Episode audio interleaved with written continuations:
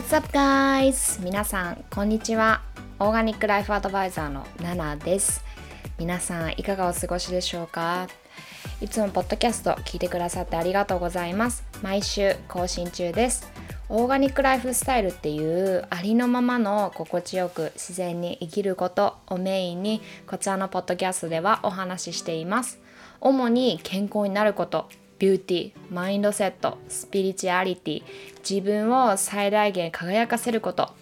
女性がもっと輝けるようなそんなことを思いながらいろいろなテーマでお話ししています。アメリカカリフォルニアロサンゼルスからナナがお送りしております。皆さんもうポッドキャストの購読はお済みですか？購読すると毎週自動的に新しいエピソードがダウンロードされます。ドライブ中や電車の中家事をしている時料理をしている時リラックスしながら聞いてくださいね。はい皆さん今週1週間はいかがでしたか？本当にあのー、1週間が早いですね。でなんか先週のあのポッドキャストを聞いてくださってまたねこのエピソードも聞いてくださってる方あのいらっしゃいましたら本当にありがとうございます。ねこうやってあのね前回結構すごいあの伝えたいことがいっぱいでその気持ちが込み上げてきてしまってなんかポッドキャスト撮り終えた後も結構一人でボロボロ泣いてたんですけど ねなんかそういう風にえーあのエモーショエモーショエモーショナルエモーショナルになりつつもですねなんかこれからあのー、皆さんのね、えー、人生のためになるようなことだったりとか、えー、少しでもお力になれたらいいなっていうのを思いながら話していこうかと思ってますのではい。なんかねあの家事をしながらとかでもいいですし料理しながらとかでもいいですしなんかこう軽い気持ちで聞いてくださったら嬉しいなと思ってます。はい。えっとあれですよね。日本はゴールデンウィークですね。ねなんか別にアメリカはですねあのゴールデンウィークとかないので あのー、いいなと思ってますね。でもなんかやっぱりあの今年はね今年っていうか去年もそうなんですかねやっぱり緊急事態宣言宣言が出てしまってもしかしたら、えー、都心の方の方はね関東の方とか特にあのー、家を出れずステイホームみたいな感じなのですなんですかね。ねなんだか本当に早く落ち着いてほしいなっていう気持ちでいっぱいですねもうとにかくはい。こちらはですねなんかこう逆にあのー、街が戻ってきた感じがありますね。うん、もう本当に1年ぐらい1年以上ですねもう本当にこのロサンゼルスとか、まあ、ニューヨークとか、まあ、大都市は特にそうだと思うんですけども本当にあの活気っていうのがなくなってしまってなんか本来のロサンゼルスニューヨークっていう感じがなんかねどんどんどんどんこうあのコロナが始まったことによっていろいろ制限とかもかかってまあね仕方がないことだとは思うんですけどもなんか若干寂しい気持ちはあったんですけども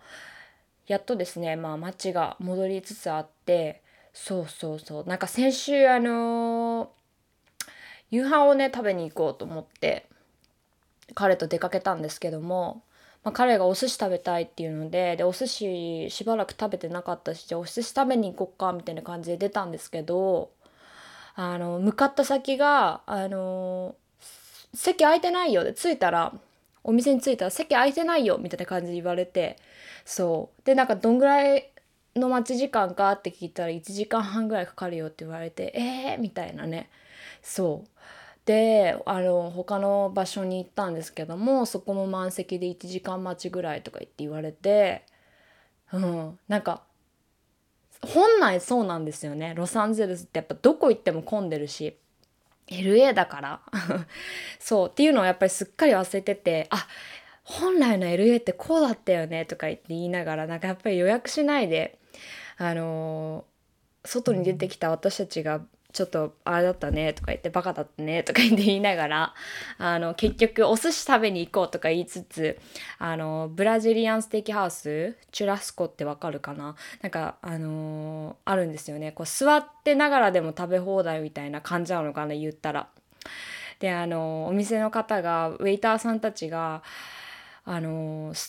ななんて説明したらいいんだろうな。棒にねチュラスコって検索したら出てくると思うんですけども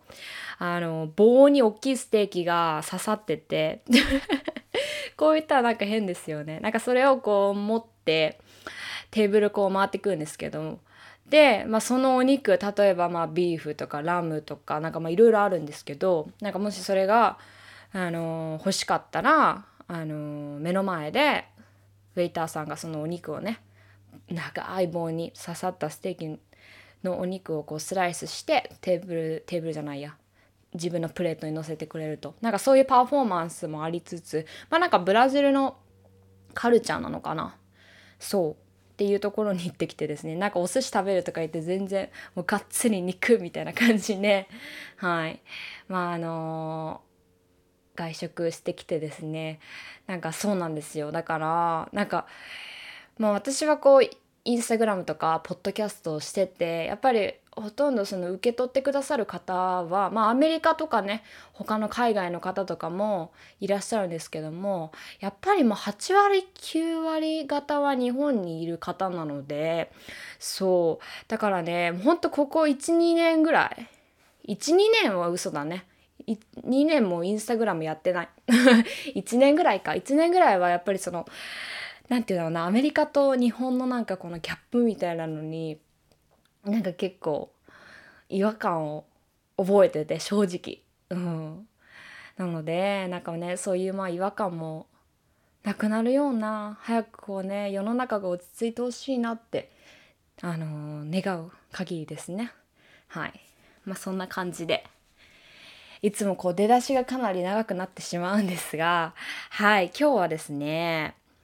まあ、何話そうかなって考えてたんですけども、まあ、皆さんのお悩みコーナーを久しぶりにやろうかなと思ってはい。で昨日まあインスタグラムで、えー、お悩みを募集しました、えー、何か、えー、お悩みがある人何でもどうぞってあのストーリーにポストポストしたんですけどもいくつかいただきましたのでちょっとね全部は読めないかもしれないけどえー、まあ時間が長くならないが多分ねこれ私時間制限しないで本当に永遠喋り続けちゃうので時間を見て、えー、なるべくあのー、たくさんの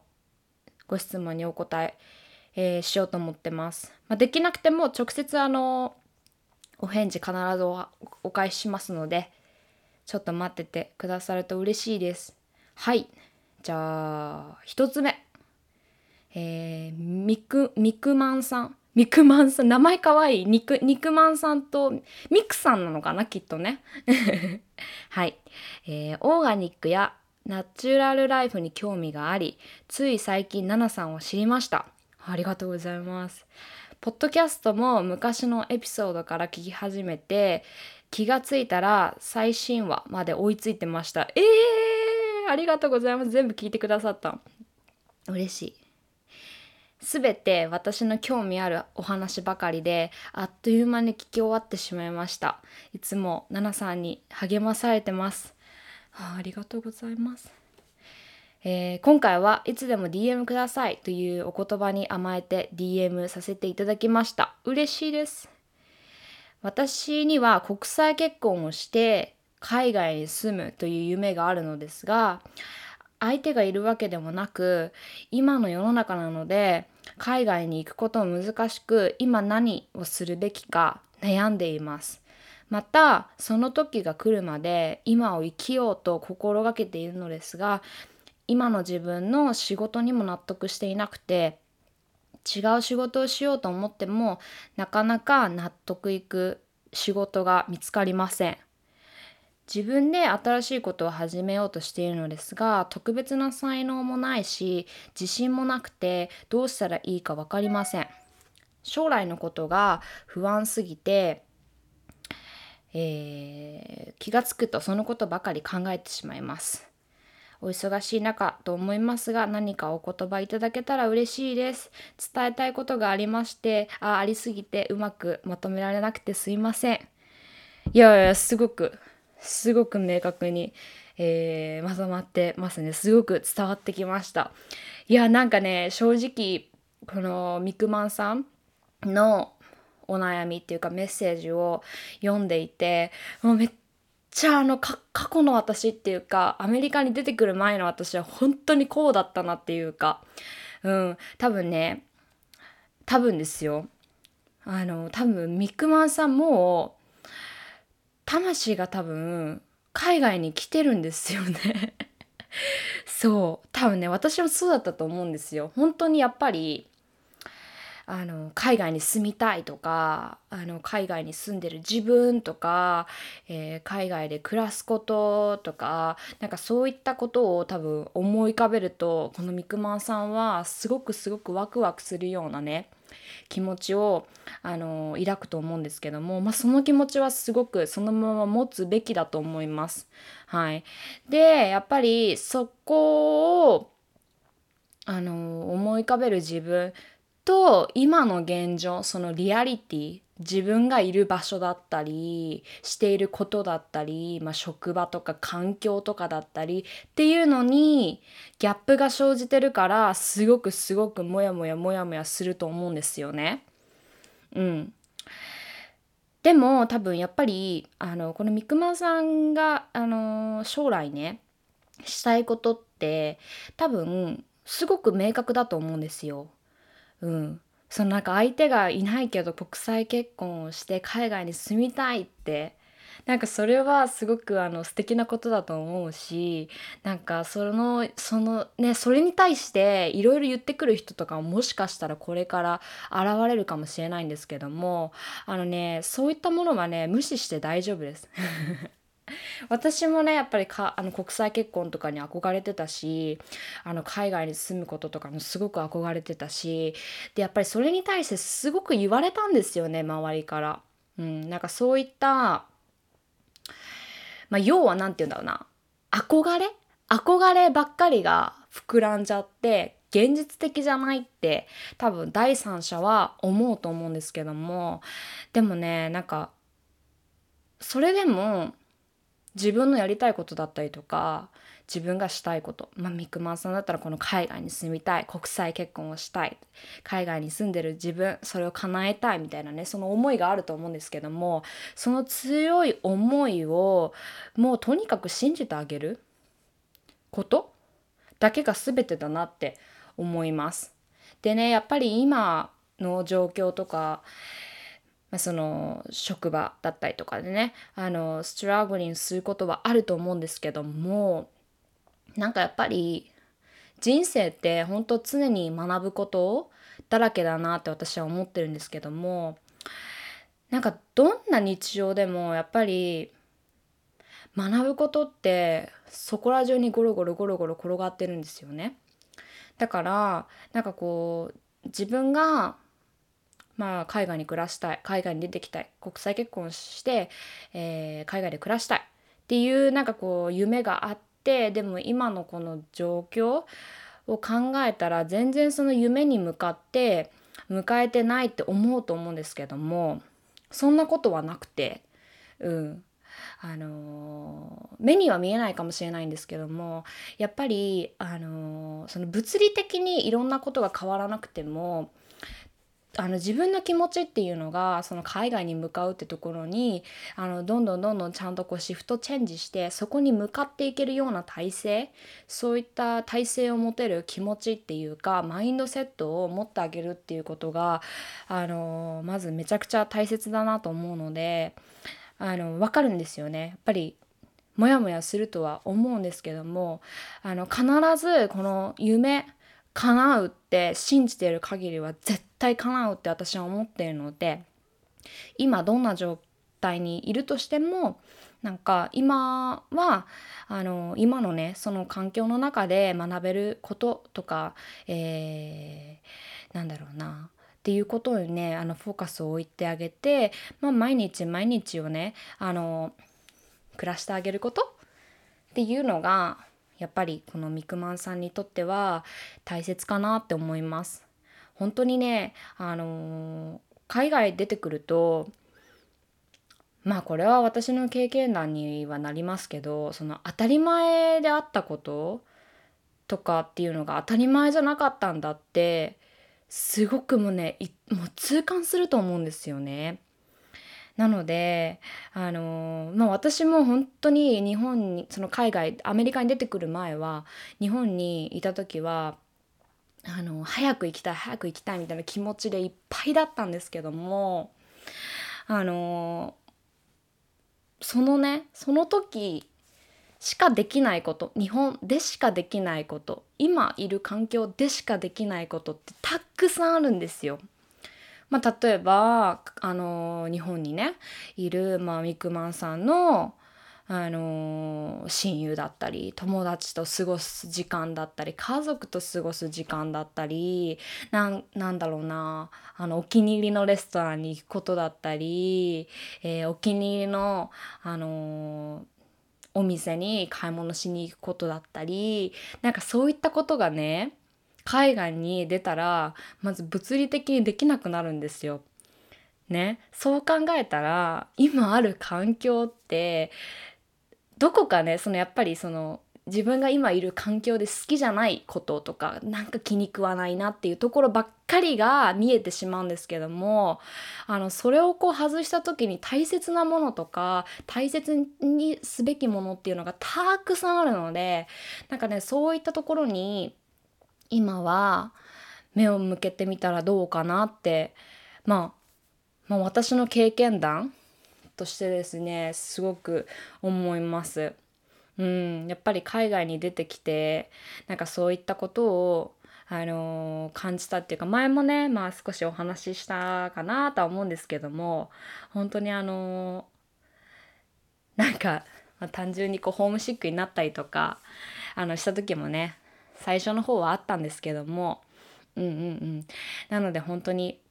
海外に来てからあんなこと日本でしてよしあのしときゃよかったとかあのまあ、思うんだったら今はねまだ今日本にいらっしゃるのであの今できることを精一杯フォーカスを向けてあの頑張ってあげること。ってことがもうそれがねすごく大切かなと思います。まあね将来のこと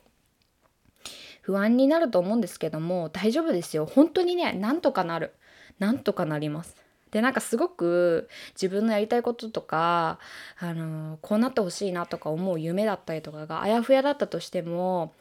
あの大丈夫。とにかくね、あのあまり考えずに行動することがまずは大切で。でやっぱり行動を先にしてしまうことで失敗することとかももちろんあると思います。私も、私も未だにすごい失敗する。けど、失敗を失敗と思ってないんですね、私は。うん。なんか失敗するからこそそこに必ず学べるものがあるから、うん、そういったものに感謝してそういったものにこう積極的にあ自分はあのこういうふうに今回学べたなってそういうふうに見方を変えてあげることだったりとかがすごく大切になってくるので、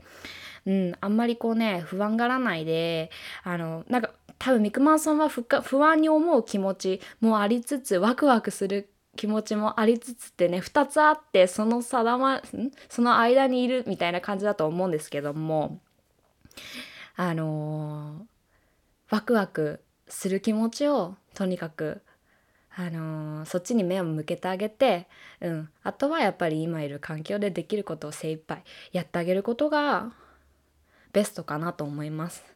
はいまあね、ど海外に、あのー、住むってあのどこに行かれるのかわからないんですけども、まあ、英語圏だとしたらもう本当にねこれはあのー、英語は絶対勉強しといた方がいいです 本当にねなんとかなるっていう人とかもいると思うんですけども英語はね本当に勉強しておいた方がいいです。まあなんかこう書く勉強とかしなくても常にね英語の英語であのアメリカのまあ、アメリカじゃなくてもいいんですけどもなんかドラマ見たりとか英語映画見たりとかなんかそういう風にあのー、getting ready をしとくといいかなと思います。そのぐらいかな。はい。すごく長くなっちゃいましたが。アドバイスになったかな？はい。でも頑張ってます。なんかきっとあのー、ね私もそういうこういうふうにあの海外に出てきてるからこういった人はすごく応援したくなる。頑張ってください。はい。次。えー、リカさんですね。えー、もともと不安障害を持っているんですけどもお金の心配が原因で眠れない日々が続いてしまっています。えー、ADHD であることが最近判明してアルバイト代も限られた仕事ん？あアルバイト代も限られた仕事しかできず副業もやりたいけども騙された経験があってできません。おうナナさんはすごくすごく不安になった時にどう対処しておりますか？はいお時間ある時で構いませんのでアドバイスいただけると助かります。泣いてる絵文字がついてる。もうね、大丈夫ですよ。本当に。ね不安に思うこといっぱいあると思うんですけども、でもあの、まあ私が今ねこれあの直接お話ししたわけではないのですごい深いところまで私はこう読むことができないんですけども残念ながらでもリカさんこうやって私にねあのー勇気を出して DM くださってるじゃないですか。なんかそれってやっぱりすごくあのすごいことだなと思って。もう本当にね大体の人が悩んだらなんかなんでなんでなんで悩んでるのか分かんない人とかってすごく多いと思うんですよね。うん、っていうのはやっぱりその自分の気持ちに向き合うことだったりとか自分の気持ちっていうのにすごく鈍感だったりとかまずその自分自身をケアしようっていう気持ちすらなかったりとかなんかそういったのがやっぱりあの現代はとっても多い、うん。まあ、私自身もめちゃめちゃそうだったんですね。うん、だからあのやっぱり不安不安に思う。でなんかこう不安っていうこのなんかモヤモヤする感情みたいなのにうーんなんか襲われることが多かったりとかねしたんですけどもあのー、大丈夫です。本当にどうにかなります。お金のこと心配なのすごい分かりますしやっぱりその、えー、やっぱりその物理的に自分ができることっていうのがあのすごくやっぱり制限されているねように、あの、感じるのかなと思って多分そういったところですごくこう自分のやりたいこととでもこう世間が、あの、そこをブロックするみたいなそんな気持ちに今悩まれてるのかなとか思ったりとかするんですけどもうん。でもねそうだろうな。なんか多分今すごく焦る気持ちでいっぱいだとは思うので本当になんかなんていうんだろうなこういう時はね本当にとにかくリラックスすることがやっぱり大切だなってね思うんですよね。やっぱり多分リカさん今すごい気持ちがいっぱいいっぱいになっちゃってもう心がもうパンパンではち切れそうなのにそのはち切れそうな気持ちだったり不安っていうのを解放するために何か新しいことをしなきゃ何か行動をしなきゃ何かこう変えなきゃって思うと思うんですけども私が正直思うのはリカさんあのなんとかなるのでとにかく今はすごくあのリラックスしてあげることだったりとか、まあ、自分を大切にすることだったりとかあの自分が好きなことに費やす時間だったりとかっていうのにあの気持ちを向けてあげて大丈夫です。はい、多分リカさんすごく真面目だと思うのでなんかそういうふうに私がこうね今アドバイスをしても例えばそのリラックスしようとか今日はじゃああのセルフケアデーにしようってね思ってもなんかモヤモヤしたりとか多分そのモヤモヤしたりする気持ちがもし出たりとかしたらねやっぱりその自分に対しての罪悪感とか自分って何やってるんだろうってまたそういうふうに不安がってしまうと思うんですけどももうねこれってねサイクルなのでもうそこから抜け出すしかないんですよね。そう。だからあのー、まあどんあのねたくさんね不安な気持ちとかも今この私の話を聞いててもきっとまた出てきたりとかもすると思うんですけどもまずはそういう自分にねあの気づいてあげる。気づいてあげることがすごく大事で、うん、でまあ気づいた時になんでそういうふうに自分は不安に思うんだろうって。あのどうしたら自分のことをそういう不安な気持ちを癒してあげられるんだろうっていうふうに、うん、とにかく自分に向き合ってあげてください。うん、でこれは本当にあのする価値がめちゃめちゃあります。はい、なのでそういうふうにあのいろいろねいろんな悩みがたくさんある中でそれをどうやったら解決しなきゃいけないかって多分そういうふうに思ってると思うんですけども、うん、とにかく今はその不安がっている不安のサイクルにいる自分あのリカさんそこから抜け出せるようにあのとにかくねその不安がある気持ちなんで不安があるんだろうでそれが明確になったらどうやったら自分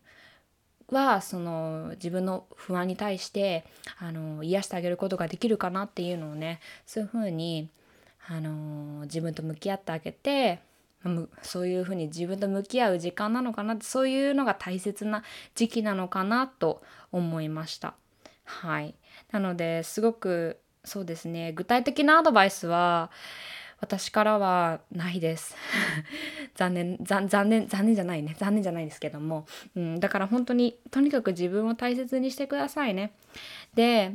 どうにかなります人生なんて。本当に。お金もどうにかなります。はい。頑張ってください。応援してます。はーい。やっぱりあれだね。なんかこう一つの質問に対してポンポンポンポン答えていこうかなと思ったんですけども。なかなか 進まない。すいません。はい。えー、っと、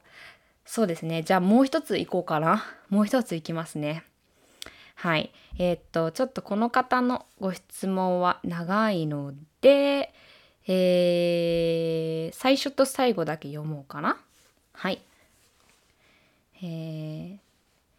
私はまさに今ゼロの状態からいろいろしたいことが舞い降りてきて流れはなんとなく組んでいますが、えー、一体私は何からどうつながりを持って進めていけばいいのかと悩んでいます。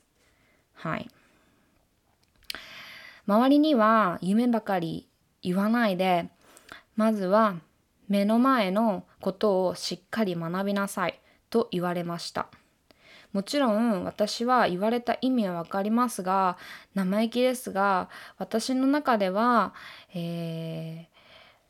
ー、舞い降りてくる夢を叶えたくて先を先をと考えていますがうまく伝えることが難しくてあれもしたいこれもしたいと欲まみれです。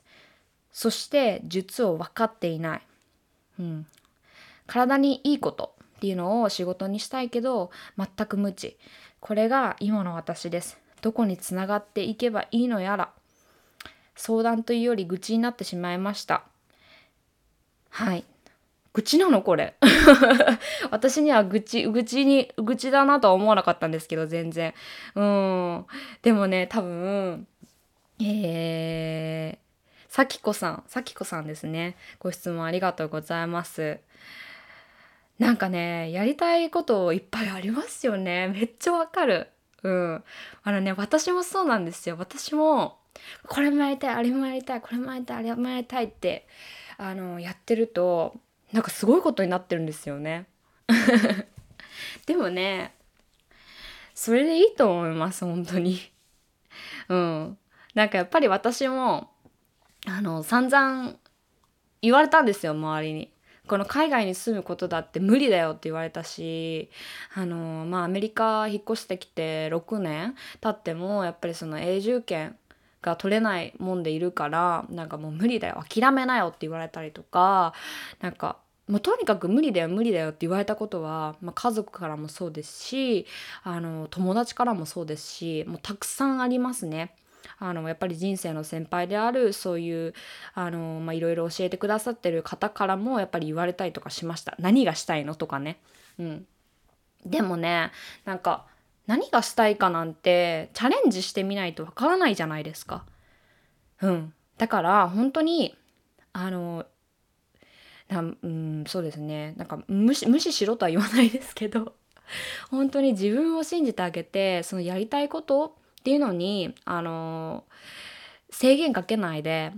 きっとねなんかこうこれあのこれやりたいけどでも周りがこう言うかもしれない、えー、って思うとなんかこうつっかかってこうなかなかこうできないでもやりたいみたいなすごいそういう風な気持ちにそういう風なマインドに陥ってると思うんですけどもまあねそういったブロックはもう全部外して大丈夫です。そういったフィルターはもういらないのでもうやりたいと思ったらやるっていう風にあのいろいろチャレンジしてみてください。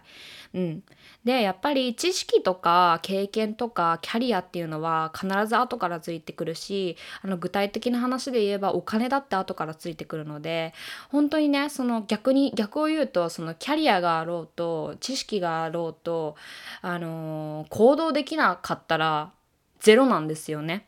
そうだからやっぱりその行動したいっていう気持ちは本当に何よりも、あの何よりもその何て言うんだろうなあの成長できるようなマインドセットではあるのでその気持ちねあの持ててるってことはすごく素晴らしいと思うので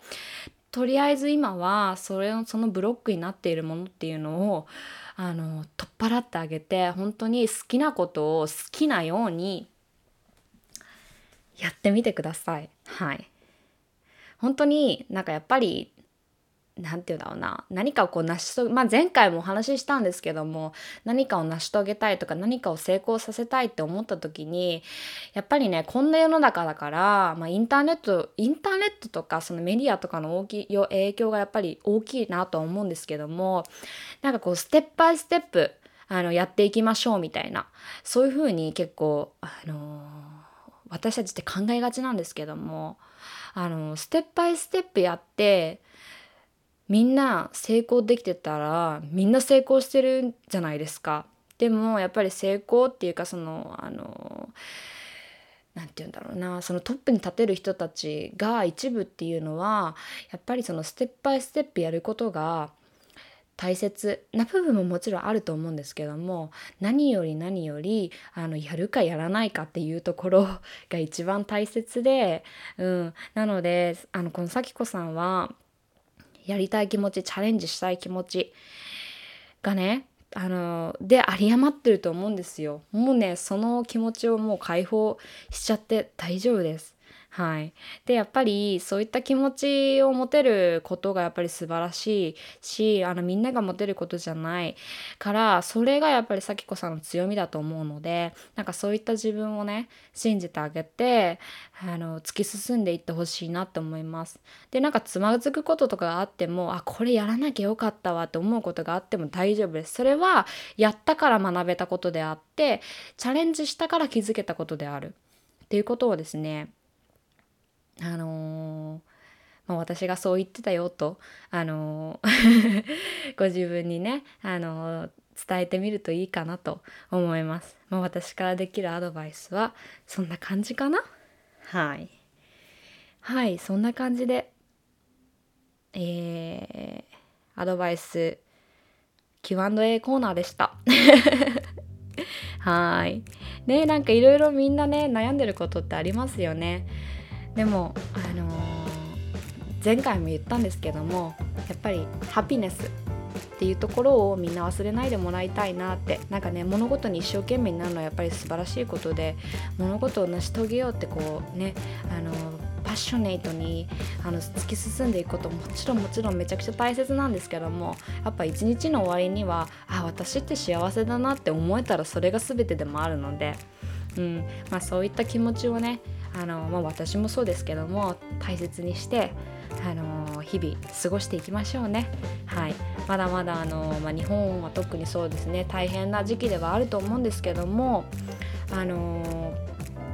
楽しんでいきましょう。ねこんな時だからこそ。はいまあ、それができ私ができるアドバイスかな。はい、まあ、そんな感じで、えー、30分以上喋っちゃった結局はいちょっと全てにはお答えできなかったんですけども、はい、皆様に必ずお返事するようにします。はいなので待っててください。はい、まあ、ではこんな感じで今週は終わりにしたいと思います。はいえー、ゴールデンウィーク皆さん楽しんでくださいね。それではまた来週お会いしましょう。またねバイバーイ。